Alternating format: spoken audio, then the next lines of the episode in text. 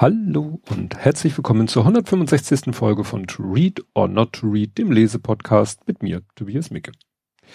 Ja, ähm, letzte Folge ist schon wieder ein Monat und eine Woche her. Ähm, ja, das Einzige, was ich hier erzählen möchte an dieser Stelle ist, dass ich beim Podcast Adventskalender teilgenommen habe. Verlinke ich euch in den Shownotes die Folge. Das, ich war der, der 6. Dezember und habe da was erzählt über einen anderen Adventskalender ja, das gibt's, ist eigentlich das einzige. So andere Sachen, die im Moment äh, laufen, nicht so gut laufen, erzähle ich vielleicht mal demnächst, vielleicht sogar noch morgen am letzten Tag des Jahres ähm, in einer Folge in meinem Personal Podcast, wie man so schön sagt. Aber hier, ach so, ja, äh, ich nehme das hier auf, das betone ich jetzt mal ausnahmsweise am 30.12. Wenn ich euch am Ende also einen guten Rutsch wünsche, dann ist es natürlich nur, wenn ihr sehr zeitnah die Folge hört, passend. Ja, genug der Vorrede, kommen wir jetzt zum Buch. Das Buch trägt den Titel The Romanovs, Untertitel The Story of Russia and its Empire 1613 to 1918. So, also Pi mal Daumen 300 Jahre. Und das, äh, ja, ich habe es genannt, äh, untertitelmäßig für mich die Folge Der erste Ritt durch die Zarenzeit, weil ich dieses Buch in zwei Teile teile. Deshalb äh, ist es der erste Ritt durch die Zarenzeit. Kommen wir erstmal zu den Standardthemen. Äh, Erscheinungsdatum ist der 3.5.2016 für die gebundene Ausgabe. Und der 1.2.2017 für das Taschentelefonbuch habe ich es genannt. Warum nenne ich es Taschentelefonbuch? Ähm, also das, das Taschenbuch, ähm, tja, also es hat so ungefähr DIN A5 Grundfläche und mh, hm, bestimmt knapp fünf Zentimeter Stärke. Und das ist ungefähr die Stärke von früher so in Hamburg als oder jetzt noch die die gelben Seiten oder das Telefonbuch äh, war aufgeteilt in A bis K, L bis Z. Also das ist echt ein dicker Schinken. Ich habe auch mal nachgeguckt, sowohl die gebundene Ausgabe als auch die das Taschenbuch haben die gleiche Seitenzahl. Kann man sich ja vorstellen, bei kleinerem Format bedeutet das eine sehr kleine Schrift, auch wirklich sehr weit an den Rand gedruckt alles und die Fußnoten, von denen es nicht wenige gibt, sind in einer noch kleineren Schrift. Da habe ich dann abends mit müden Augen teilweise Probleme gehabt, die zu lesen. Aber selber schuld, ich hätte die gebundene Ausgabe kaufen können. Wichtig ist der Hinweis vielleicht nochmal, ähm, das Buch ist also erschienen, geschrieben und geschrieben nach der Krim-Annexion. Das ist natürlich deshalb erwähne ich das, weil wenn man jetzt dieses Buch liest und es geht über die Geschichte von Russland von 1613 bis 1918, dann kommen da natürlich viele Orte, Sachen, Begebenheiten vor, die man jetzt natürlich Orte und ähnliches, die man jetzt gerade auf dem Schirm hat, wegen des äh, Kriegs äh, in der Ukraine. Und er macht auch manchmal Andeutungen, die sich auf aktuelle Politik beziehen, aber die waren eben ähm, das Buch ist also nach der Krim-Annexion, da hatte er das schon so ein bisschen auf dem Schirm, dass die Ukraine und Russland sich da gerade, um es mal ein bisschen euphemistisch auszudrücken, in der Wolle haben. Von wem rede ich hier? Vom Autor? Ich hoffe, ich spreche das richtig aus. Also es, äh, er ist Brite, deswegen versuche ich es Englisch auszusprechen. Simon.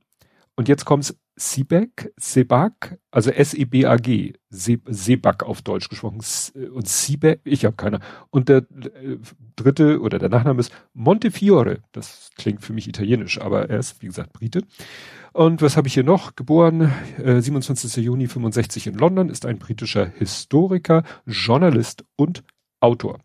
Er beschäftigt sich vorwiegend mit der russischen Geschichte ich verlinke wie immer den Wikipedia-Artikel, da stand noch Interessantes drinne. Also er hat zum Beispiel noch Bücher geschrieben, zwei Bücher, zwei Biografien über Stalin. Einmal der junge Stalin und dann sozusagen die, ja, die geschichtsträchtige Zeit seines Lebens. Ähm, Kritik ist, wird hier erwähnt im Wikipedia-Artikel, dass seine erfolgreichen Bücher über das Leben und den jungen Stalin und so, von einigen Historikern wird ihm da der Vorwurf gemacht, die Bücher seien zu reißerisch und würden wissenschaftlichen Ansprüchen nicht gerecht werden. Wie das jetzt auf dieses Buch bezogen ist, kann ich natürlich nicht beurteilen. Da müsste ich ja äh, der Superhistoriker, Experte für Russland in der Zeit sein. Aber selbst wenn das stimmen sollte, er, also ich habe jetzt nicht den An Eindruck bei diesem Buch, dass er jetzt den Anspruch erhebt, super exakt bis ins letzte Detail historisch ob perfekt alles darzustellen. Das ist ich würde es Wissenschaftskommunikation nennen. Es ist wissenschaftlich, historisch, glaube ich, schon weitestgehend korrekt, aber halt unterhaltsam vermittelt. Er sagt zwar, er hat da alles Mögliche recherchiert, Unterlagen durchgeguckt, äh, alles Mögliche sich äh, in Archiven angeguckt. Ja, also ich glaube schon, dass das schon Hand und Fuß hat, was er da beschreibt. Ähm, und ich sag mal, selbst wenn es dann vielleicht nicht immer bis ins letzte Detail es ist halt äh, aber vielleicht der bessere Weg, das zu vermitteln. Ne? Wissenschaftskommunikation. Ja, beim Verlag wird es ein bisschen kompliziert. Wie der gebundene Ausgabe ist der Verlag Knopf, wo man denkt, so Knopf klingt so deutsch. Nein, äh, oder doch. Äh, also, die Alfred A. Knopf Incorporated ist ein Verlag, 1915 von Alf, also lese ich jetzt nicht alles durch, äh, ist wie gesagt ein Verlag, der mittlerweile wie so vieles zur Random House Gruppe gehört. Ähm, und das wiederum Bertelsmann. Interessant bei diesem Verlag ist, äh, dass das Markenzeichen des Verlages ein äh, Barzoi, also ein russischer Windhund ist. Also nachdem entworfen wurde. Ähm, keine Ahnung, das ist wahrscheinlich Zufall, dass wir jetzt hier von einem russischen Buch reden und die einen russischen Windhund als Logo haben. Die Taschenbuchausgabe ist von Weidenfeld und Nicholson Limited. Ist ein britischer Publisher. Das andere ist, wie gesagt, ein amerikanischer und das ist ein britischer Publisher. Ähm, it has been division French owned. Ja, also wie gesagt, nicht so spannend. Ähm, wie bin ich zu dem Buch gekommen?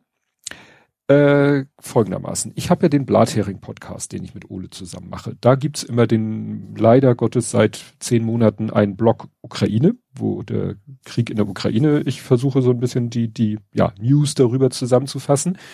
Und wir streamen das ja live und da ist dann auch ein Chat und dann habe ich die Geschichte erzählt, dass als die Russen sich aus der Stadt Cherson zurückgezogen haben, da ging die Meldung rum, dass die die Knochen von Potemkin mitgenommen haben, was ich sehr merkwürdig fand.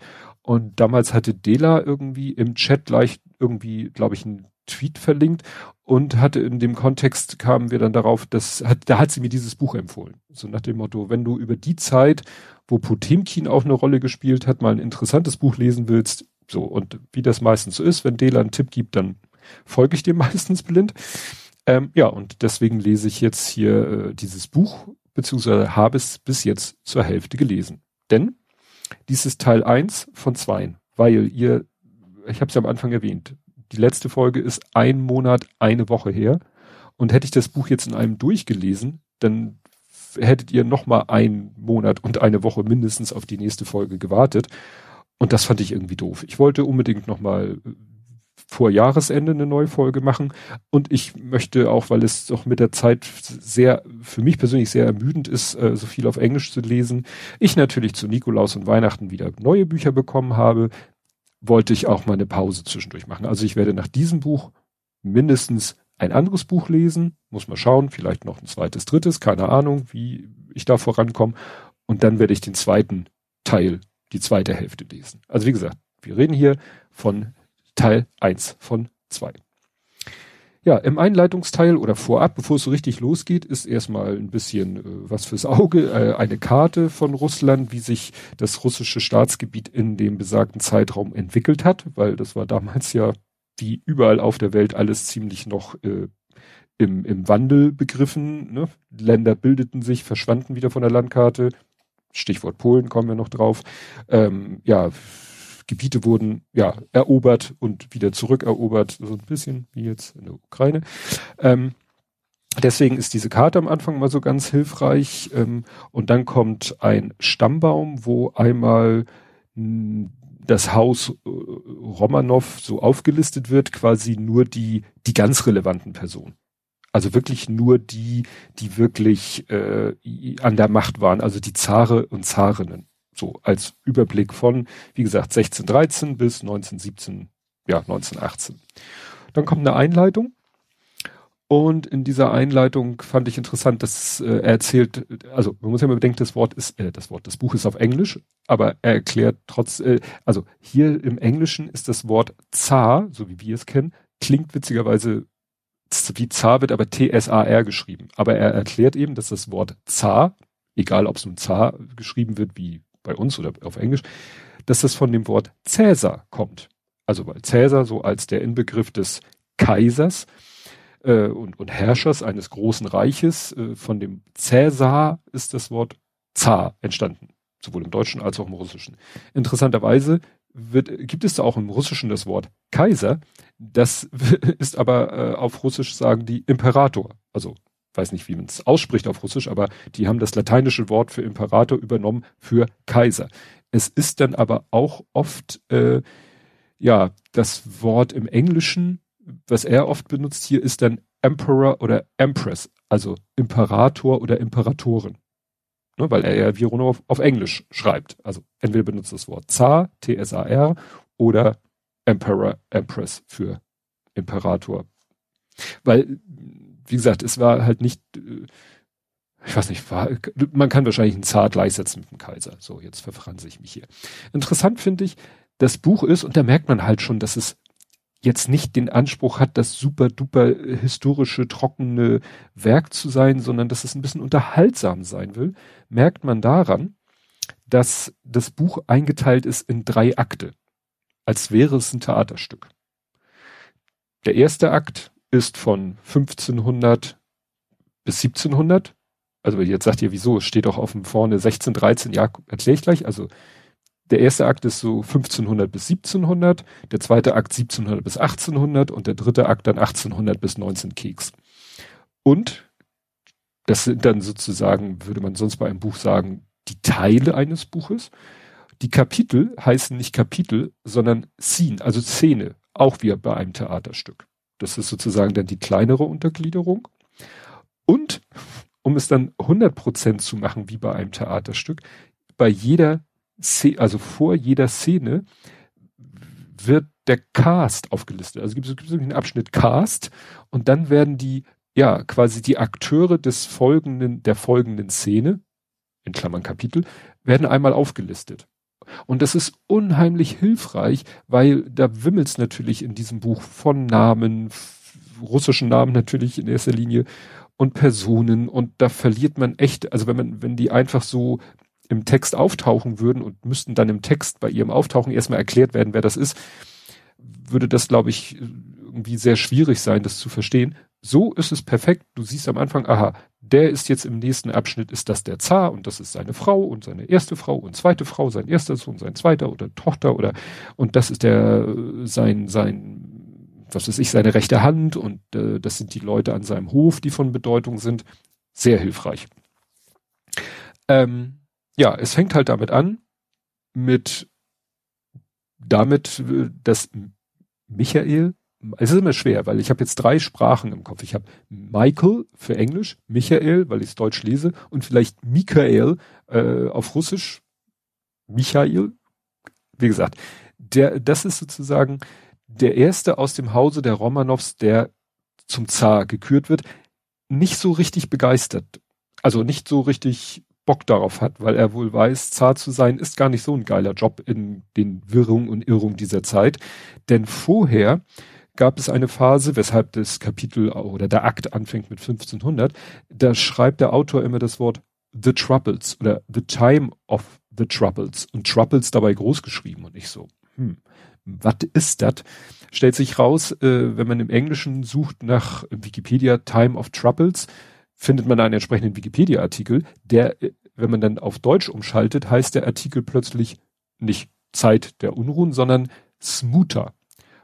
Dann geht es aber weiter mit als die Smuter oder die Zeit der Wirren, so ist es im Deutschen, wird die Geschichte äh, Russlands in der Zeit zwischen der Rurikiden-Dynastie mit dem Tod Fjodor 1598 und dem Beginn der Romanov-Dynastie mit Michael Ersten. Die Zeit dazwischen, wo sozusagen irgendwie so ein, so ein, so ein, wie sagt man so, Machtvakuum existierte, diese Zeit wird halt Smuta, Zeit der Wirren oder Time of Troubles genannt.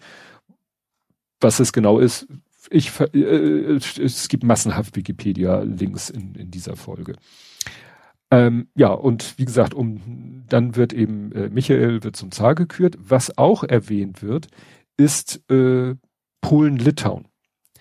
Und ich, äh, man hört ja immer wieder davon, Polen ist äh, gerade jetzt im mit dem Krieg äh, Polen und die, sag ich mal, die die die äh, ja Unterstützung der Ukraine, die wirklich äh, un, uneingeschränkte Unterstützung der Ukraine und die sozusagen Sorge vor Russ oder die Angst vor Russland, da wird dann immer wieder gesagt, ja, Russland, äh, Polen ist ja immer wieder mal von der Landkarte verschwunden, dann gab es wieder Polen, dann verschwand es wieder, jeder kennt ungefähr den Hitler-Stalin-Pakt und so weiter und so fort. Und interessant ist halt, zu der Zeit, als das Buch losgeht, gab es Polen, aber nicht Polen, so wie wir es heute kennen, sondern Polen-Litauen. Und Polen-Litauen war ein riesiges Gebiet. Das bestand aus einem Teil der, ja, den man vielleicht, also der, der wird hier genannt polnische Krone. Und das ist quasi das komplette Gebiet, heutige Polen, plus fast die komplette Ukraine. Also dieses Gebiet, Polen, heutiges Polen, heutige Ukraine, das zusammen war damals polnische Krone. Und dann gab es das Großfürstentum Litauen und Litauen äh, und dieser Bereich war das heutige Litauen plus das heutige Belarus plus eine Ecke von Russland. Und dann gab's dann noch äh, das Herzogtum Livland und so, also noch so ein paar kleine Ecken. Und das ganze Ding war früher sozusagen mal ein, ein Staatsgebiet. Von 1569 bis 1795. Das kann man sich heute gar nicht mehr vorstellen, aber das erklärt natürlich, weshalb die, diese Freundschaft zwischen Polen und Ukraine vielleicht immer noch so ist, weil das halt zwar vor einer relativ langen Zeit, aber für 100 äh, Jahre, über 100 Jahre, wenn ich jetzt mal runde, fast 200 Jahre, war das halt mal ein Staat, ein Staat, die polnische Krone. Zusammen mit Litauen und Belarus, was man sich heute weniger vorstellen kann. Genau. Ähm, ja, wie gesagt, Polen-Litauen spielt im, hier eine wichtige Rolle in diesem Zeitabschnitt. Es wird dann auch öfter mal äh, Azov erwähnt, hat man ja auch im Ukraine-Krieg, ne, das Azov-Stahlwerk, die Azov-Truppen. Da geht es aber um eine Stadt in Russland, die aber eine wichtige Rolle spielt. Also zu der Zeit gab es natürlich auch noch die Ottomanen, das Ottomanische Reich. Das spielt auch immer wieder eine Rolle. Was das erste etwas irritierende war, wieder von der Wortwahl oder was heißt von der Wortwahl? es taucht immer wieder das Wort bleeding, he was bleeded und so, also blutet, er wurde ge ge gebluten, bluten gelassen und ich hatte dann gleich einen Verdacht, ja, Aderlass. Also es war damals nicht nur in Russland, sondern fast weltweit ähm, so eine gängige Praxis der Aderlass.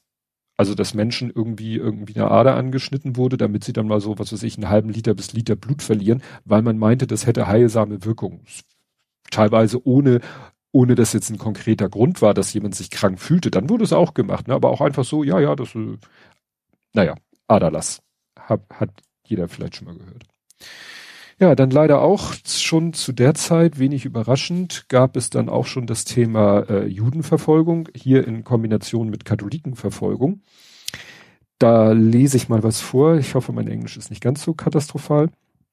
Wir sind jetzt hier ähm, äh, in Polen, äh, da wo Katholiken sind, aber auch Juden. Und dann steht hier, äh, es geht hier um Cossack, also nicht die Kosaken, also es ist ein Mensch, der so heißt. But he and his rebels also resented the Jews, who often served as the agents for Polish magnates. They they exercised this loafing on the large communities of Jews who had found refuge in tolerant Poland after the persecutions that had expelled them from Spain and much of Western Europe. Also, ne, also Antisemitismus gab es in Europa ja schon seit Ewigkeiten und Polen war sozusagen der Rückzugsort der europäischen Juden, nachdem sie fast in Resteuropa irgendwie da schon unter äh, ja, Verfolgung äh, gelitten haben. So, und jetzt kommen halt hier die ähm, äh, ja, Kosaks, ich weiß nicht, ob das die Kosaken sind, äh, ja, und die haben dann halt sowohl die Katholiken als auch die Juden massakriert in auf polnischem Staatsgebiet. Ähm, hier steht, habe ich hier noch eine, in general he swore fidelity. Ach ja, genau. Ähm, da geht's dann, hier sind wir dann plötzlich in der, in der Krim, also Crimea, ne, Krim. In January 1654, he swore fidelity to Tsar Alexei, also derzeit war Tsar Alexei im Amt, who in return recognized oh Gott, Kemelnetskis Hetmanate. Hetmanate ist auch so ein Wort, was ich nachschlagen musste, was ich jetzt spontan nicht mehr weiß. Jetzt kommt der entscheidende Satz. For Russian, this was the moment Ukraine became theirs. for Ukrainians, the occasion when Russia recognized their independence. In fact, it was just an expedient military alliance in a war sponsored by Alexei to attack Poland and to conquer Ukraine. Ne? Also damals 1654 ist was passiert, was eben ja aus heutiger Sicht die Ukrainer äh, ihre sozusagen der der Beginn ihrer Unabhängigkeit war. Ne? War ja damals, sagte ich ja, polnische Krone war Polen plus äh, Ukraine. Ja, und für die Russen ist es der Zeitpunkt, seitdem Ukraine zu Russland gehört. So kann man das unterschiedlich sehen. Hier ist dann auch noch eine Fußnote, ähm, ja, wo gesagt wird, dass dieser, äh, dieser Tag und dieses Datum dann später auch nochmal äh, von Nikita Khrushchev genutzt wurde. Genau, dass sie da ihr, ihre Headquarters of the Russian Black Sea auf der, auf der Krim eingerichtet haben. Das, was ja jetzt für die, für die jetzige Situation auch von Bedeutung ist. Ja, äh, genau, das habe ich vorgelesen. Dann Sophia, es gab dann Sophia Alexejewna, die wurde erste Regentin. Nicht Zarin, aber Regentin. Das hat damit zu tun, es ist gerade in der Phase alles sehr chaotisch. Immer wenn der, wenn ein Zar stirbt, was damals meistens noch unnatürliche Ursache hatte, dann ging es immer darum, naja, wer wird denn jetzt der neue Zar? Dann gab es, es gab dann Ehefrauen, die, naja, eigentlich vielleicht nicht unbedingt zu dem Zeitpunkt automatisch Zaren werden sollten, sondern der nächste männliche Nachkomme. Der war dann aber vielleicht gerade erst so vier Jahre alt. Viele Kinder, von denen hier gesprochen wird, werden auch gar nicht alt. Also Kindersterblichkeit hoch natürlich. Nicht nur dort, sondern generell zu der Zeit. Naja, oder man traut denen das aus irgendwelchen Gründen nicht zu so rein intellektuell. Und das führt dann eben dazu, dass äh, manchmal dann in diesem Fall die Witwe zur Regentin erklärt wird und ein männlicher Nachkomme zum Zar, der aber eben, weil er noch Kind ist, gar nicht wirklich regiert. Deswegen, tja, quasi passiver Zar wird.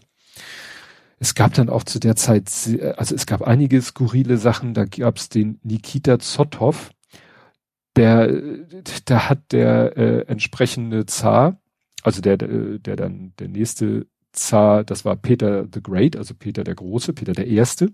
Der war dann irgendwann Zar. Also ich liste hier nicht äh, jeden einzeln auf, sondern sozusagen immer im Kontext.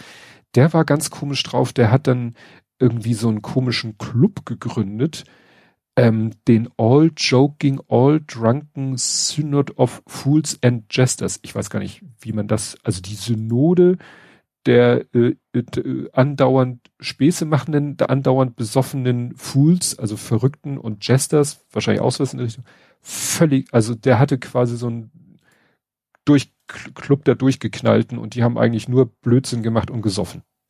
So wird das im Buch jedenfalls dargestellt. Das fand ich sehr äh, irritierend. Von anderen Sachen mal ganz abgesehen. Also von ähm, wie Leute, dass Leute da natürlich äh, na, alle Nase lang gefoltert worden sind, weil äh, war natürlich Intrigen und Revolten und Verschwörungen und wenn dann einer äh, entweder, sage ich mal, zu Recht oder zu Unrecht verdächtigt wurde, dann wurde der natürlich auf die brutalsten Arten und Weisen gefoltert und wenn er dann gestanden hat oder wenn man der Meinung war, er war schuldig, dann wurden die Leute ja auch auf äh, grausamste Art umgebracht. Das ist jetzt, sage ich mal, nicht unbedingt äh, speziell, weil man jetzt denkt, ja, ja, Russland und so. Nein, wer sich mit, mit europäischer Geschichte zu der Zeit, ja, das Rädern und was ist da alles, äh, was ist da für aufs äh, Rad flechten oder so, das waren ja auch, nicht so blöd es klingt, gängige Tötungsmethoden in, in, im, im Rest von Europa oder im, in Westeuropa oder wie man es immer definieren will.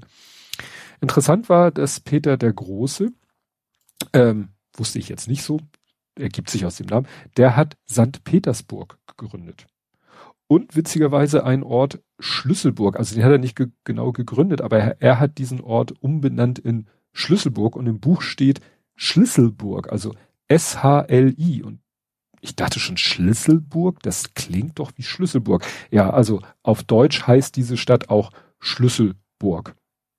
Ne? Also äh, ich glaube, so heißt sie heute auch, äh, also das ist die Übersetzung des, des Russche, russischen Namen ist halt Schlüsselburg. Nur im Englischen hat man halt Probleme mit dem SCH und dem Ü, deswegen heißt sie Schlüsselburg in dem Buch. Denn Peter der Erste war sehr europazentriert. Also der hat sich so, ja, ja, politisch, äh, gerade was so das, das Adelswesen angeht, war der sehr europaorientiert. Am Anfang heißen die ganzen äh, russischen Adligen Bojars, war glaube ich das Wort, später im Buch heißen sie dann Count, also Graf. Ne? Also der hat das ganze Adelswesen in Russland sozusagen auf Europa-Verhältnisse äh, umgemünzt. Das merkt man dann auch, ist, wir sind dann jetzt schon im Akt 2 von 1700 bis 1800 und der beginnt mit dem ersten Bilderabschnitt. Also es sind in dem Buch äh, mehrere Abschnitte, eins, zwei, drei, vier, ähm, wo das Papier sich ändert. Das hatte ich ja hier schon öfter erwähnt. Man hat halt das, sage ich mal, klassische raue Papier für den Text und für Bilder hat man dann glattes Papier.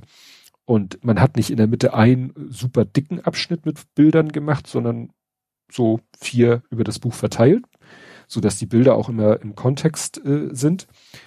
Und es fällt dann schon auf, äh, wie sich die, äh, das sind ja zu der Zeit alles so, ja, Malereien, logischerweise noch keine Fotos, aber man sieht dann, wie sich tatsächlich das wandelt optisch. Ähm, das wird auch im Buch einmal erwähnt, also hier die, der, der erste Romanov-Zar, der Michael und auch Alexei, die hatten noch so Outfit, Bekleidung, Bartwuchsmäßig sehr, äh, ja, halt mit langen Bärten und so. Ich habe noch mal ein Bild rausgesucht von von Ivan der Schreckliche, das war ja vor dieser ganzen Zeit. Der sah noch sehr äh, ja mongolisch aus, so von seinem Outfit und so. Ähm, ja, aber und man sieht dann mit Peter dem ersten so der Wandel. Also der hat dann tatsächlich so auch den den Adligen befohlen, so hier jetzt mal alle Bärte ab und äh, Outfit technisch jetzt mal mehr so wie die europäischen Adligen. Ja, ähm, wie so viele Zaren, nicht nur, also klar, Ivan der Schreckliche ist ja so, verbindet man ja mit, regierte mit harter Hand und Folter und sonst irgendwas. Peter der Erste nahm sich da auch nicht viel. Ähm, waren ja alles Alleinherrscher. Interessant ist dann hier dieser Abschnitt. While state building with his new institutions, he undermined his own rational ideas with his tyrannical idiosyncratic style. He dictated everything, soon grousing that the senators were incapable of decision making. This is the complaint of autocrats from Peter to, Peter to Stalin and Putin, who concentrate fearsome power in one man and then reprimand their assistants for not thinking for themselves. Ne? Also da zieht er so eine Linie von Peter dem Großen über Stalin bis Putin, die eben dadurch, dass sie alle Macht auf sich äh, bündeln, äh, ja, dass das eben äh, zum Problem wird, weil sie eigentlich niemanden mehr trauen können und niemanden auch mehr zutrauen, ja, äh, in ihrem Sinne zu handeln. Genau, ähm, was habe ich hier noch? Europäische Sitten werden eingeführt. Das habe ich ja eben schon so gesagt. Ach so, ja, das äh, wird hier aber in einem ganz äh, schönen Text äh, erklärt, weil wir waren ja bei seinem komischen, ich nenne es mal Club der Besoffenen. Social life still revolved around the frequent meetings of the drunken synod and raucous re revels raucous, raucous at Menshikov's palace and sailors taverns, but Peter wanted to foster civilization of the sort he had admired in Paris and Amsterdam, ne? Europa, Westeuropa. He ordered De Vere, De Vere, ein Mensch, to hold polite tea and drinks parties for both sexes, drafting his regulation for holding assemblies to lay down the rules. The girls must dress in Western fashions with French rouge and no more blackened teeth. The men in German and Dutch coats. Also nach dem Motto, ne, so ihr macht jetzt hier bitte mal alles so wie die Europäer. Das mit den Black and Thieves äh, kam davor mehrfach vor, dass die Frauen sich die Zähne geschwärzt haben. Ich habe da ein bisschen gesucht. Ich habe das einzige, was ich gefunden habe, ist, dass es im Japanischen tatsächlich so war, äh, also in Japan tatsächlich so war, dass Frauen sich die Zähne geschwärzt haben. Das nannte sich Ohaguru ob das und dass es bei den Russen oder Russinnen so war, also ich habe was gefunden, als die sich eigentlich die Zähne mit Quecksilber geweißt haben, das Quecksilber aber die Zähne dann angegriffen hat und die Zähne dadurch schwarz wurden. Keine Ahnung. Also wie gesagt, im Japanischen wirklich bewusst als Schönheitsideal Zähne geschwärzt. Ja, interessant fand ich auch, Peter der Erste, Peter der Große, hat Vitus Bering auf den Weg geschickt. Das ist der, der dann im Zuge dieser, also der, er hat quasi äh, ihn losgeschickt, hat gesagt, so, du schipperst hier jetzt mal an der äh, Ostküste Russlands äh, nach Norden und guckst mal, ob es eine Landverbindung gibt rüber nach Amerika. Gibt es ja nicht, äh, deswegen hat Bering die Beringstraße entdeckt, quasi unfreiwillig. Als äh, Peter der Erste stirbt, wird seine Frau dann tatsächlich die erste Zarin. Katharina, die erste, ist aber nicht Katharina die Große, die kommt später. Teilweise waren die auch nur ein Jahr oder ein paar Jahre dann ähm, Zaren oder Zar, bis dann irgendwie aus irgendwelchen Gründen der nächste dann ähm, Zar wurde. Dann habe ich hier jetzt nur einen Name stehen. Alexander Danilowitsch Menschikow. Warum habe ich den Namen aufgeschrieben? Äh, Seite da. Since there were other marshals, he persuaded Catherine to appoint him Generalissimus, a title held by a select few, culminating in Stalin. Okay, diese Aussage bezieht sich halt auf diesen Herrn, den ich gerade sagte. Und jetzt kommt nämlich der entscheidende Satz. Like the shark that can clean its gills only by eating more, Menshikov could survive only by consuming more to safeguard what he already had. If he stopped, he would be destroyed. The dilemma of Russian power, then and now, when the retirement of a leader is impossible without insurance that he will not be prosecuted nor his fortune confiscated. His rapacity soon aroused general hatred. Das ist halt auch eine finde ich, in Bezug auf die jetzige Zeit, das habe ich gerade jetzt nochmal gelesen, dass eben so Autokraten, Diktatoren eigentlich ähm, verdammt sind, bis an ihr Lebensende zu regieren, weil wenn sie die Macht abgeben würden, ihnen dann halt Unheil droht, ja, also dass sie, naja, entweder werden sie gewaltsam von ihrer Macht entfernt und sterben dabei. Als Beispiel, was ich heute gelesen hatte, waren so, ja, Saddam Hussein, Gaddafi und so. O, ja, oder sie, ja, oder sie müssen bis an ihr halbwegs natürliches Lebensende regieren, weil sie können sich eigentlich nicht erlauben, die Macht aufzugeben, weil in dem Moment droht ihnen in welcher Form auch immer Unbill. So wie hier stoppt eben, äh, ja, dass er ohne die Versicherung, dass er nicht verfolgt wird oder sein Vermögen eingezogen wird. Also er dann hinterher vor dem, vor dem auch finanziellen Nichts steht. Genau, dann äh, kommt, Moment, äh, ich habe hier so viel geschrieben. Genau, der wurde nämlich am Ende seiner Karriere äh, nach Sibirien verbannt und starb da zwei Jahre später. Also nach Sibirien verbannen ist ja auch so, naja, so ein, so ein Klischee, was halt kein Klischee, also das gab es halt wirklich, dass die nach Sibirien verbannt wurden, wirklich auch mit dem Ziel, dass sie da dann äh, eigentlich umkommen, weil die Lebensumstände so schwierig sind. Das mit dem ein, europäischen Einfluss nahm dann irgendwann fast schon ja, bedenkliche Form an.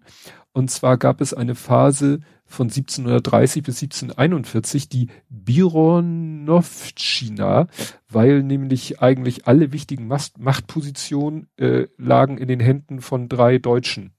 Einmal Ernst Johann von Biron, Heinrich Johann Friedrich Ostermann und Burkhard Christoph von Münnig. Den hatte Peter der Große eigentlich sozusagen alle Macht gegeben. Der eine war dies, der eine war das, was weiß ich, Generalgouverneur und was es da alles für Jobs gab. Ja, und das war dann einigen äh, anderen Leuten echt ein Dorn im Auge, dass diese drei Deutschen äh, quasi ja komplett die Macht darüber hatten, äh, ja über die über das ja über das Vorgehen der russischen Regierung, um es mal so auszudrücken. Interessant fand ich bin dann äh, es tauchen immer wieder mal ich nenne es jetzt Deutsche von der Sprache her, es waren natürlich nicht unbedingt Deutsche, sondern eher preußische oder sonst wie äh, Namen. Da ist nämlich der Name erwähnt worden, Ungern Sternberg als Adelstitel, also von Ungern Sternberg. Dachte ich, Ungern Sternberg, das ist doch bestimmt ein Übersetzungsfehler. Es muss doch bestimmt Ungarn Sternberg heißen. Nee, tatsächlich, es gibt ein Adelsgeschlecht äh, Ungern Bindestrich Sternberg. Klingt ein bisschen komisch. Genau, ähm, dann habe ich hier, ja, zwischenzeitlich gab es dann Elisaveta, wahrscheinlich Elisabeth, aber Elisaveta ist dann äh, Empress. Ich weiß nicht, ob sie Zarin war, also noch wieder dazu nennen, also Katharina Elisabetta, diese, die war, ich habe das hier genannt, queere Kaiserin, weil die hat et etwas eingeführt, äh, was man sich heute kaum vorstellen kann. Ähm, äh, genau. Yet no one admired Elisabeth's beauty more than she herself, and she believed she looked best in male costume. Hence, she frequently held what she called metamorphoses, transvest transvestite balls in which, channeling the topsy-turvy games of her father, she would metamorphose into a very pretty man. Elisabetta herself specified every detail. Ladies are to be in gentlemen's clothes, the gentlemen in ladies. Und dann wird es hier noch genauer ausgeführt. Also die hat tatsächlich so, ja, queere, queere, queere Bälle veranstaltet, wo ja sozusagen, ich nenne es mal Crossdressing befohlen war, weil sie persönlich fand, dass sie toll aussieht in männlichem Outfit. Also sagen wir so, es, äh, nee, ich nehme was, ach doch, das ist hier der nächste Satz. Es gab auch zum äh, offene Homosexualität unter Frauen. Also es gab da Frauen, die, von denen man wusste, dass sie mit äh, anderen Frauen zusammenlebten oder als Geliebte hatte oder so auch mächtige Frauen. Ne? Und es wurde auch mal irgendwo einer erwähnt, von dem man vermutete, dass er homosexuell war, aber das war natürlich, da findet man wahrscheinlich nicht viel in irgendwelchen Dokumenten, weil wenn das bekannt geworden wäre, wäre das wahrscheinlich nicht so ja, äh, toleriert worden, wie es äh, unter Frauen äh, die Homosexualität wohl toleriert wurde. Ja, ähm, dann stirbt Elisaveta, die stirbt und ich habe zum Glück von Friedrich dem Großen, weil Friedrich der Große ist zu der Zeit sozusagen der ihr, ihr politischer Gegenspieler auf preußischer Ebene. Und da wird hier auch ein schöner äh, Vergleich äh, gezogen in einer Fußnote. This was the miracle of the House of Brandenburg. Ne? Also House of Brandenburg war Friedrich der Große. In April 1945, Hitler, trapped in his Berlin bunker as the Allies closed in, hoped that the death of US President uh, F.D. Roosevelt would break up the alliance and save him, just as the death of Elisabethea had done for his hero, Frederick the Great. The King's portrait hung optimistically in the bunker. Also wenn ich das richtig verstehe, dann war Hitler ein großer Fan von Friedrich dem Großen und wusste, dass Friedrich der Große mal davon profitiert hat, dass die russische Zarin Elisabeth, wie auch immer, gestorben ist und äh, ja, naja, und dass er, dass Hitler damals gehofft hat, dass Roosevelts Tod irgendwie seine äh, Gegner ja aus dem Konzept bringt, um es mal so ganz komisch auszudrücken.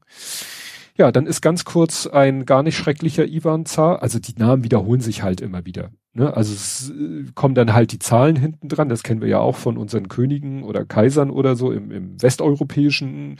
Da wurden ja, was weiß ich, Louis eins bis irgendwas durchgezählt und hier taucht dann immer wieder äh, Ivan taucht dann mal wieder auf und hier zum Beispiel nach äh, diesem gar nicht schrecklichen Ivan wird Peter der Dritte Zar Vorhin hatten wir Peter der Erste, es gab also zwischendurch auch einen Peter dem Zweiten, es wurde ja nicht jeder Nachkomme Zar.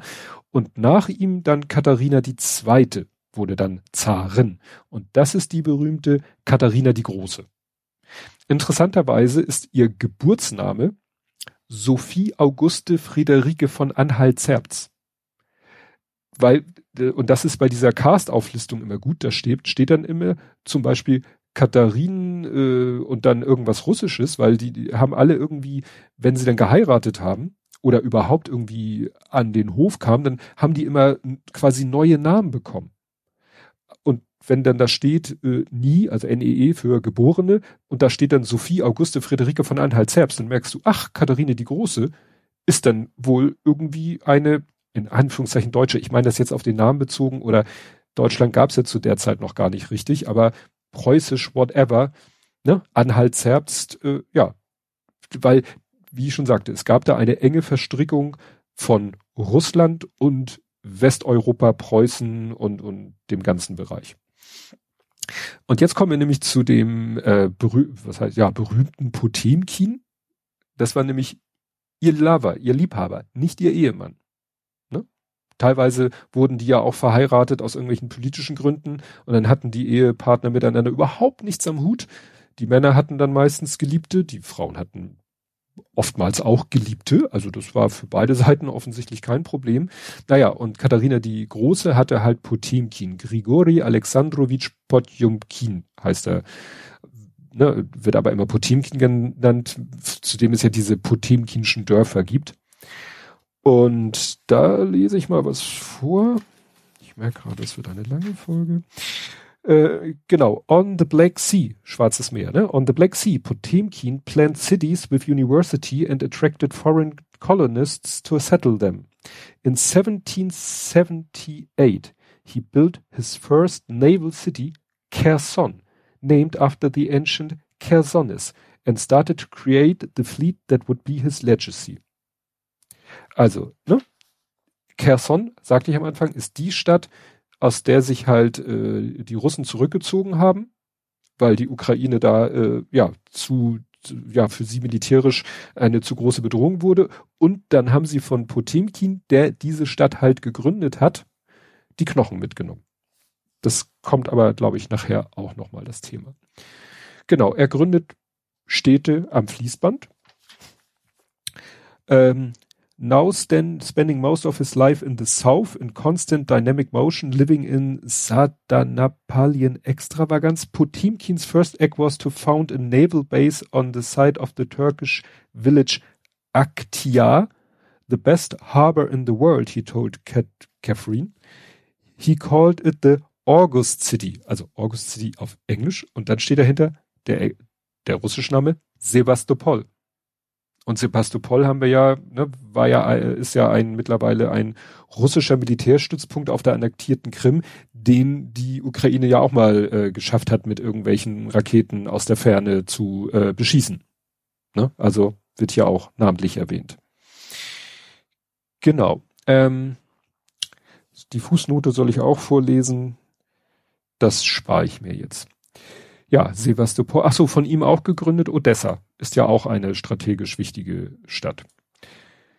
Dann habe ich hier wieder mal das Schicksal Polens. Wir hatten ja schon gehört, der ukrainische Teil ist ja offensichtlich von den Russen schon mal irgendwie so einverleibt worden oder für selbstständig erklärt worden.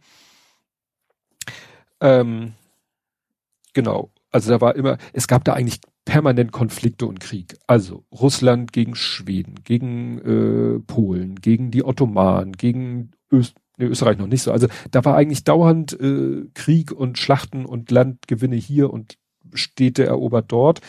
Und jetzt sind wir hier bei Polen. Ich guck mal, ob ich, ich bin an der richtigen Stelle. In the spring of 1794, a new, more radical revolution had broken out in Poland where Russians and their allies were killed and arrested. Catherine and Zubov ordered a full invasion, with the Prussians attacking from the west, the double carve-up that would be replayed by Stalin and Hitler in 1990, nochmal, 1939. Also das ist wirklich History Repeating, wobei das hier ja sozusagen der erste Vorfall ist. Die Preußen kamen von der einen Seite, die Russen von der anderen Seite und haben ja quasi Polen unter sich aufgeteilt. Ne? Wie Stalin und Hitler 1939. Was mich immer wieder irritiert hat bei dem Buch, weil es auf Englisch ist, dass die Preußen auf Englisch die Prussians sind. Also genauso geschrieben werden wie Russians, nur mit einem P davor. Ne? Also ja. Ähm, was ich da noch rausgesucht habe, weil ich wissen wollte, wo, wie hier Revolution ausgebrochen in Polen, das fand ich ganz interessant. Es gibt hier den, den Kosciuszko-Aufstand. Das ist der Aufstand, um den es hier geht, weil eben Polen schon äh, so unter russisch äh, und ja unter russischer Kontrolle war und die wollten halt da sich gegen aufbäumen. Und das war dann unter der Leitung eines Menschen, der eben Tadeusz Kruszewski hieß. Und da ist ein interessanter Hinweis, dass der erfolgreich am amerikanischen Unabhängigkeitskrieg teilgenommen hatte. Und das ist eine Sache, die auch immer wieder in geschichtlichen Kontext erwähnt wird, dass eben die französischen Truppen, die in Amerika gekämpft haben, dass die sozusagen den Gedanken von Unabhängigkeit oder von, von Eigenständigkeit nach Frankreich gebracht haben und damit die französische Revolution ausgelöst haben. Und hier ist es halt so, dass der, dieser Pole, der eben auch im amerikanischen Unabhängigkeitskrieg gekämpft hat und da sozusagen auch gesagt hat, Mensch, hier, wir wollen, Polen soll wieder unabhängig werden und nicht unter der Kontrolle der Russen und oder, also Prussians, Russians, niemanden. Aber wie man, wie ich gerade vorgelesen habe, hat das halt nicht geklappt. Hier steht auch, der vernichtenden Niederlage des Aufstands folgte die dritte Teilung Polens. Ne, Gibt auch eigenen Wikipedia-Artikel 1795 und damit das staatsrechtliche Ende der Republik. Ne? Das war das Ende, das, ja, muss man sagen, das endgültige Ende von Polen-Litauen. Ne? Weil danach gab es zwar wieder Polen und danach gab es wieder Litauen, aber so sowas wie Polen-Litauen gab es danach nicht mehr. Genau, so. Den Überblick behalten. Dann kommt der zweite Bilderabschnitt in diesem Buch, ähm, wo die Leute dann absolut schon total aussehen wie, so wie wir uns Adelige vorstellen in unserer, sag ich mal, mitteleuropäischen Denke. Die sehen halt genauso aus. Ähm, äh, erste Bilder von Napoleon, weil der jetzt im nächsten Abschnitt eine Rolle spielt und es tauchen die ersten Fotos auf. Das Klar, wir sind hier bei 1800 irgendwas, also spätes äh, 19. Jahrhundert. Ja, doch, oder? Na egal, jedenfalls haben wir hier Fotos. Interessant finde ich hier das letzte Foto, da sieht man zwei Menschen und, und dann steht da als Text, ähm, After Alexander II's hedonistic sailor son Alexis impregnated his mistress, he was sent on an American tour left with General Custer, where he hunted buffalo und showgirls. Also übersetze ich mal, erlaube ich mir zu Nachdem Alexander der Zweite sein hedonistischer Seglersohn Alexis seine äh, seine Geliebte geschwängert hat, wurde er auf eine Amerika-Tour geschickt. Das kann man sich heute gar nicht vorstellen. Und auf dem Foto ist halt jemand zu sehen, den man schon so ein bisschen eher russisch liest und daneben jemanden, der dann auch so ein Jagdgewehr hat und mehr so Waldläufer äh, hat und das scheint General Custer zu sein, wo er Buffalos jagte und Showgirls. Ne? Showgirls ist ja auch so ein bisschen euphemistischer Ausdruck. ja, also wie gesagt, da haben sie den mal kurz zur Strafe nach Amerika geschickt, so nach dem Motto, ja, damit er aus der Bildfläche, von der Bildfläche mal ein bisschen verschwindet. Ja, dann ist, ähm, ähm, habe ich das hier irgendwo stehen. Irgendwann muss zwischendurch mal Katharina äh, gestorben sein, weil Paul, dann wird Paul der Erste, Sohn von Peter dem Dritten und Katharina der Zweiten, also die Große, der wird Zar. Der hat aber irgendwie äh, eine Hasskappe äh, gegenüber Potemkin Ne? Also nach dem Motto, den mochte er nicht, weil er ja der Geliebte seiner Mutter war. Und hier ist dann eine Fußnote, die jetzt wieder spannend ist. Jetzt muss ich gucken.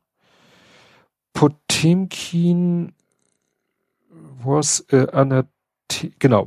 Potemkin was a anathema, anathema to Paul. His Taurida palace was turned into a cavalry barracks Later, Paul ordered Potemkin's tomb in Kherson to be smashed and his bones scattered. Also Paul hatte auch schon irgendwie was mit den Knochen von Potemkin. Also er hat eben den Palast von äh, Potemkin hat er einfach in, in äh, Baracken für die Kavallerie umgewandelt, also so quasi entweiht, um es so auszudrücken. Und seine Knochen hat er ja zerschmettern lassen in der Tomb, also in der in der Gruft von Kherson. Ne, so als posthume, äh, weiß ich nicht, Strafe. Was er auch macht, ähm, er beendet die Ära der mächtigen Frauen. Wir hatten ja Katharina die Erste, Katharina die Zweite, zwischendurch noch Elisabeth Thea und Paul sagte sich, nee, das ist irgendwie doof und hat dann äh, beschlossen, wir machen jetzt das äh, mit den Männern. Und zwar steht hier, afterwards Paul read out the decree signed by Maria also Maria, also seine Frau, and himself in 1788 that regulated the succession by male primogeniture, starting with his, her, Alexander. A sensible plan to avoid the instability that had bedeviled Russia throughout the 18th century. Also, weil er der Meinung ist, das war ja alles irgendwie total chaotisch und äh, machte ja, führte ja zu Instabilität, hat er die männliche Primogenitur eingeführt. Also schriftlich festgelegt, sprich männliche Nachkommen first. Bedenken second. Also damit war dann auch, weil wie gesagt, es gab teilweise, wenn der Zar gestorben ist, erstmal wilde Diskussionen unter den, also am Hofe oder unter den, den, den Mächtigen so, wer wird denn jetzt Zar? Ne? Der Erstgeborene, der Zweitgeborene, weil vielleicht, oder von der ersten Frau, der erst, dann hat vielleicht äh, der Zar, der verstorbene Zar mit seiner ersten Frau nur Töchter oder gar keine Kinder oder so und mit seiner zweiten Frau hat er dann aber männliche Nachkommen und wie gesagt, das war immer Chaos und Paul hat gesagt, wir machen hier männliche Nachkommen, Schluss aus vorbei. Paul war nun äh, im Amt, sage ich mal, als Zar äh, schon zu Zeiten von Napoleon. Und den hat er so verehrt, wie sein Vater Friedrich den Großen verehrt hat. Also fand den ganz toll. Äh, nach Paul kommt dann Alexander, ich weiß nicht der wievielte. Der ist, äh, sag ich mal, auch erstmal ein großer Fan. Hier äh, ist noch ein witziger Satz, dass hier steht, also so ein typischer Satz erstmal. Narish, Narishkina, das ist die Frau von Alexander, gave Alexander several children. Two survived to adulthood. Alexander visited them daily, spending gemütlich evenings with them. Und das habe ich jetzt nicht live übersetzt. Hier steht tatsächlich in einem englischen Buch in kursiver Schrift das Wort gemütlich. Wahrscheinlich, weil der Autor meinte, das, da habe ich kein passendes Wort. Ähm, genau, aber das ist halt so ein typischer Satz. Sie gebar ihm mehrere Kinder, wie viele es auch immer waren, und dann zwei überlebten, also bis zum Erwachsenen, also er, erreichten das Erwachsenenalter. Das ist halt, zieht sich wie ein roter Faden durch, durch dieses Buch, jedenfalls, soweit ich es gelesen habe. Ja, Alexander und Napoleon sind erst äh, Best Friends Forever. Ich verlinke mal den Friede von Tilsit. Ich dachte so Tilsit, ja, das ist da, wo der Käse herkommt. Ähm, ja, da haben sie halt äh, ne, gemeinsam Frieden geschlossen und so ein bisschen auch wieder Europa unter sich aufgeteilt. Äh, dann wendet sich aber das Blatt und zwar ähm, Alexander thought, also irgendwie erkennt er, dass Napoleon doch äh, sein eigenes Ding macht. Alexander thought Rush, Prussian, Prussian support and obtained a promise from the Austrians that if they fielded a corps against Russia, it would not actually fight. To the north, he allied himself with Sweden. But to the south, his troops struggled to defeat the Ottomans. Und das ist ein schöner Satz, weil das ist so, wie ich vorhin schon sagte, ne, dauernd irgendwie Schweden, Preußen, Russland, die Ottomanen, man jetzt auch Österreich, es ist immer von Österreich, nicht Österreich-Ungarn bisher die Rede. Und immer war irgendwie verbünden, die verbünden sich gegen den und die machen einen Nicht-Angriffspakt und der wird dann wieder gebrochen und so weiter und so fort. Die üblichen Irrungen und Wirrungen in der Zeit. Und äh, ja, dann kam, was kommen musste und was fast jeder auch kennt, ist nämlich dieser berühmte ja, Feldzug von Napoleon, ähm, um Moskau zu erobern, weil er dachte, wenn ich Moskau erober, erober ich Russland. Man muss wissen, zu der Zeit war St. Petersburg aber eigentlich die Hauptstadt, also war die Hauptstadt von Russland. Aber er, ja, ich lese mal den Satz hier vor, weil der sagt eigentlich alles. Also man muss wissen, die russische Armee hat sich, äh, während die französische, die Grand, Grand Armee immer weiter Richtung Moskau äh, sich voranarbeitete, hat die russische Armee sich immer zurückgezogen, bisschen mal wieder gekämpft, wieder zurückgezogen, auf dem Weg immer alles platt gemacht, also äh, Felder angezündet, Städte, äh, Dörfer zerstört, Vieh mitgenommen, dass die äh, Franzosen nichts vorgefunden haben an, an Essen und so, was dazu führte, dass die äh, französische Armee immer weiter dezimiert wurde. Und nachher hat sich halt die ähm, äh, russische Armee nach Moskau zurückgezogen.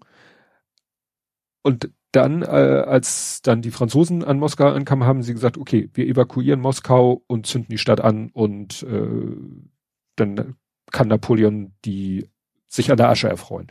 Und das steht hier halt, Napoleon was spooked by what he saw. He should have withdrawn at once. His presence in Moscow broke his cardinal rule that he must conquer armies, not cities. But he had not been able to resist the storied city of golden domes.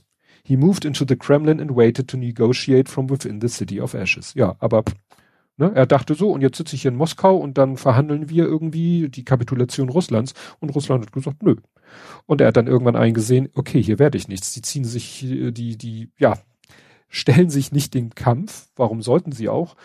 Und dann ist er halt zurückgezogen. Und da verlinke ich euch ein YouTube-Video, das kann ich sehr, sehr empfehlen. Da erklärt, äh, auf dem Numberfile-Kanal äh, erklärt äh, jemand eine Infografik, die 1896 oder so mal einer erstellt hat, wo wunderbar, obwohl das ist nicht das richtige Wort dafür, wo man sieht, wie die russisch, äh, nein, wie die französischen Truppen gen Moskau ziehen, auf dem Weg dahin schon durch Schlachten oder auch einfach durch die beschriebenen Umstände immer weiter dezimiert werden, wie von den 422.000, die losziehen, nur, ich glaube, 100 irgendwas tausend in Moskau überhaupt ankommen, dann quasi unverrichtete Dinge ja wieder zurückkehren müssen, sich den ganzen Weg wieder zurückmachen, dabei auch immer noch wieder von den Russen attackiert werden.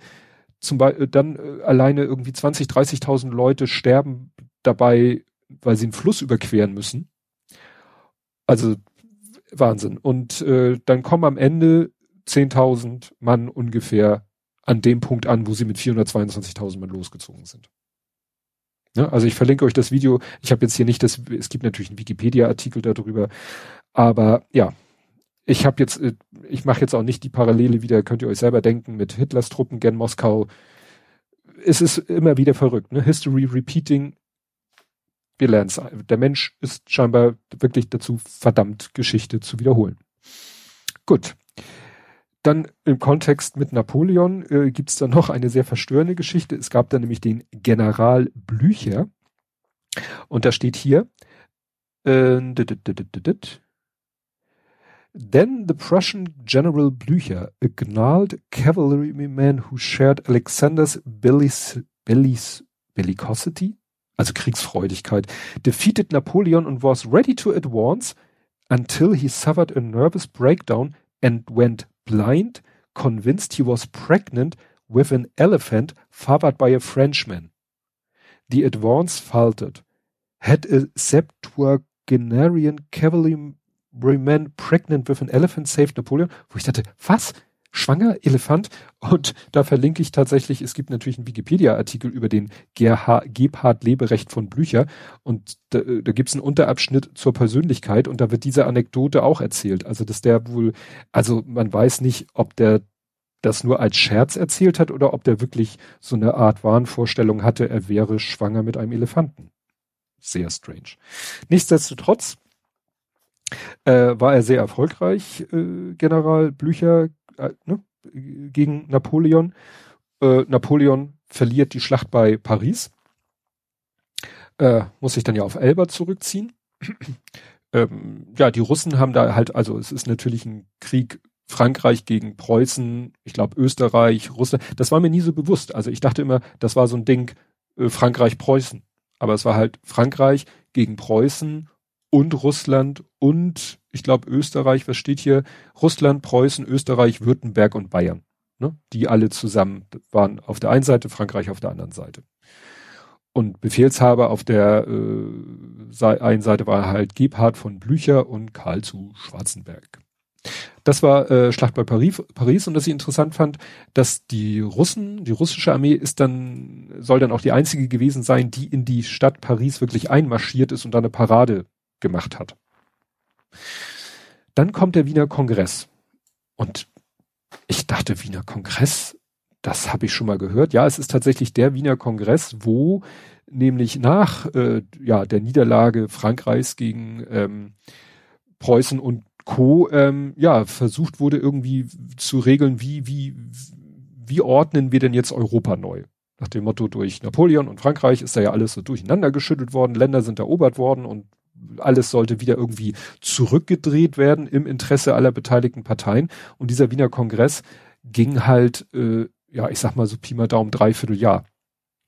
Und fand halt, wie der Name sagt, in Wien statt, äh, sozusagen unter österreichischer Aufsicht. Und ja, das wird dann hier in, in dem Buch beschrieben und ich habe dann auch nochmal Wikipedia-Artikel mir dazu angeguckt. Also das war wohl wirklich so, dass da mit allen möglichen Mitteln und Methoden versucht wurde, ja, dass jeder irgendwie zu seinem Vorteil das regelt. Vor allen Dingen wollte halt der österreichische Kaiser das zu seinem Vorteil machen.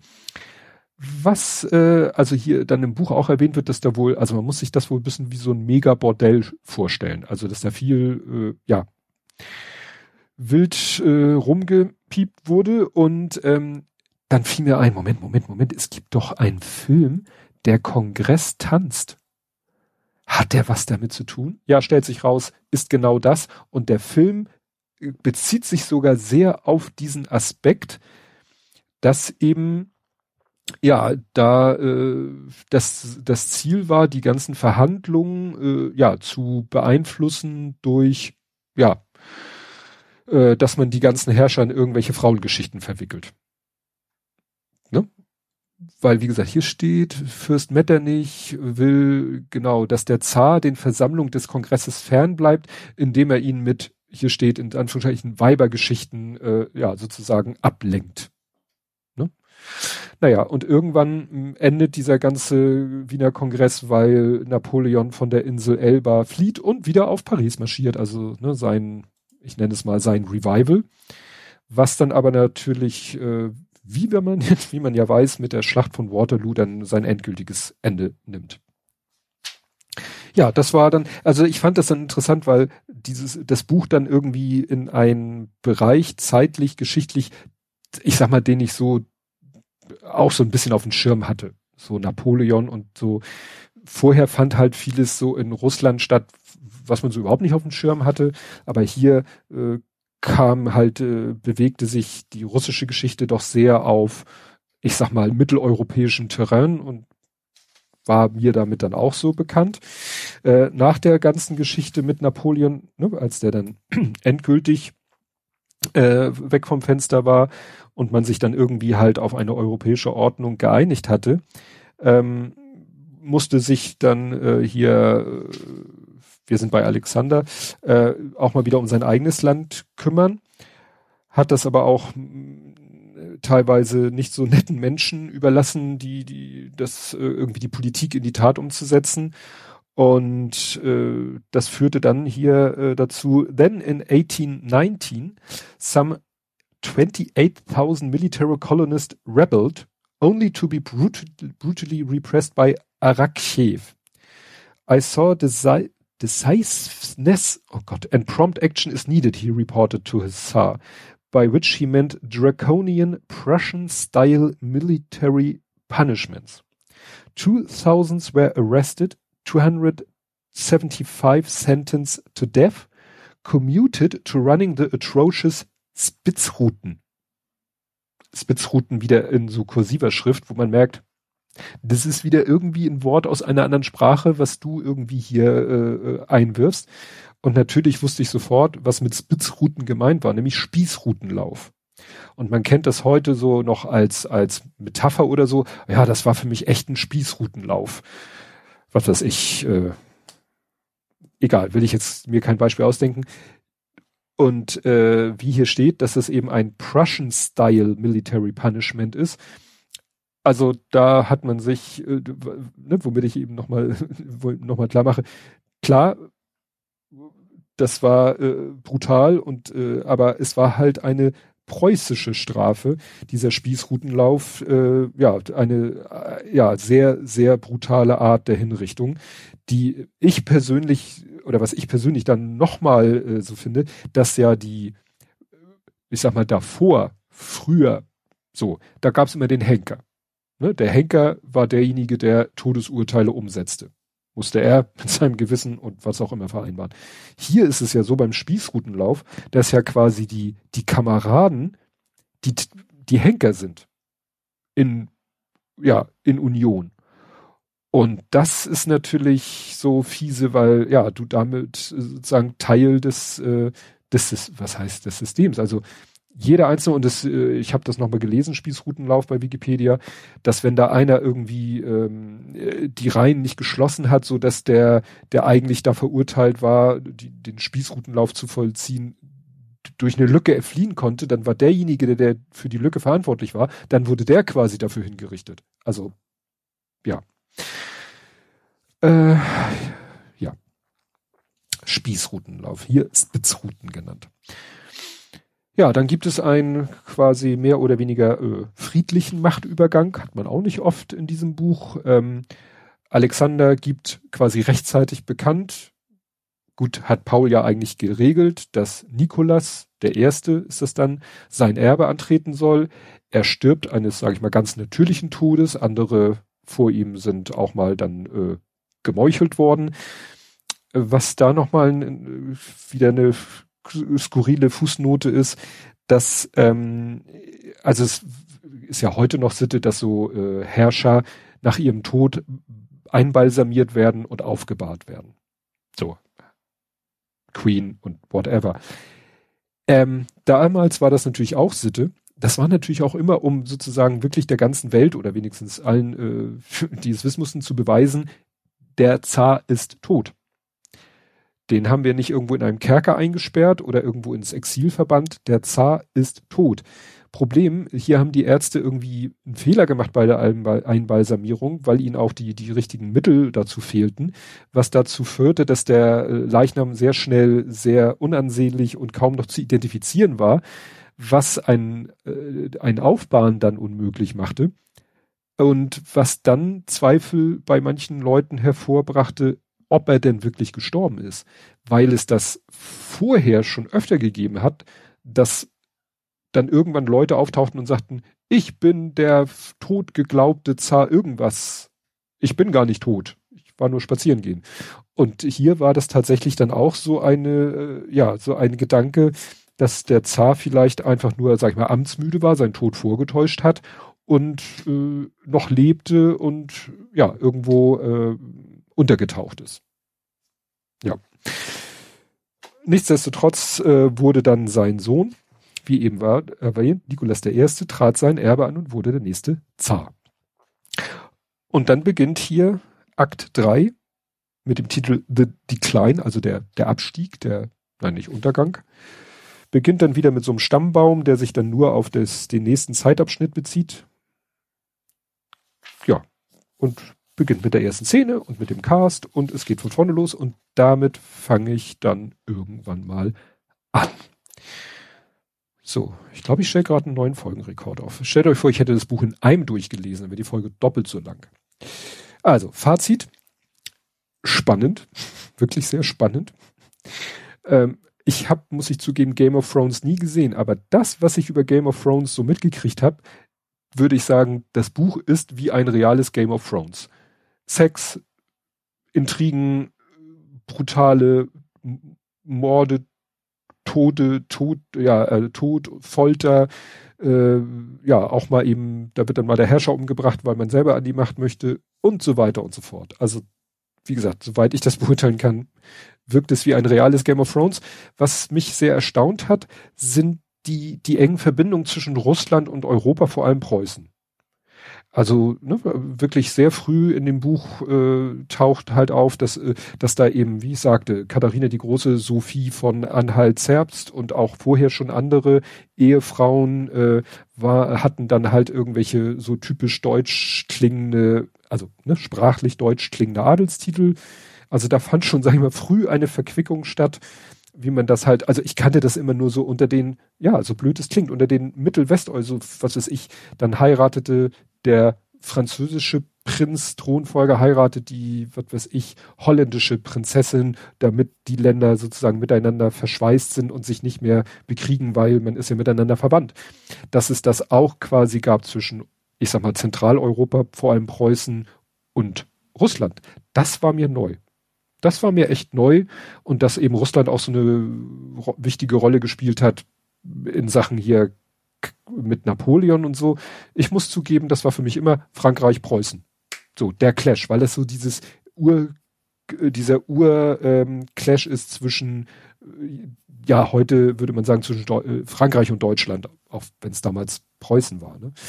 Ja, das fand ich halt sehr interessant. Ich bin gespannt, wie es jetzt im zweiten Buch weit, äh, zweiten Buch, in der zweiten Hälfte weitergeht, weil wir dann ja irgendwann tatsächlich kommen, äh, immer mehr in Zeiten, wo mir vielleicht dann halt schon geschichtlich Sachen bekannt sind. Ich sag mal, die Geschichte von 1600, 1700 irgendwas äh, hatte ich nicht so. Aber wenn wir dann nachher am Ende 1900 äh, bis 1918, da wird's ja dann wirklich äh, spannend. Ich weiß halt nur so grob, dass am Ende die Zarenfamilie dann umgebracht wurde. Es war auch gerade letztens äh, eine Stunde History-Gründung der UdSSR, da wurde das auch angedeutet. Mal schauen, das da kümmern wir uns dann drum, wenn es soweit ist. Und das soll's zum ersten Teil dieses Buches gewesen sein. ja, Ausblick. Ich lese jetzt erstmal Kummer aller Art. Das verrate ich jetzt mir hier ganz frei und offen. Äh, äh, sind Kolumnen in Buchform. Äh, mal schauen, wie lange ich dafür brauche.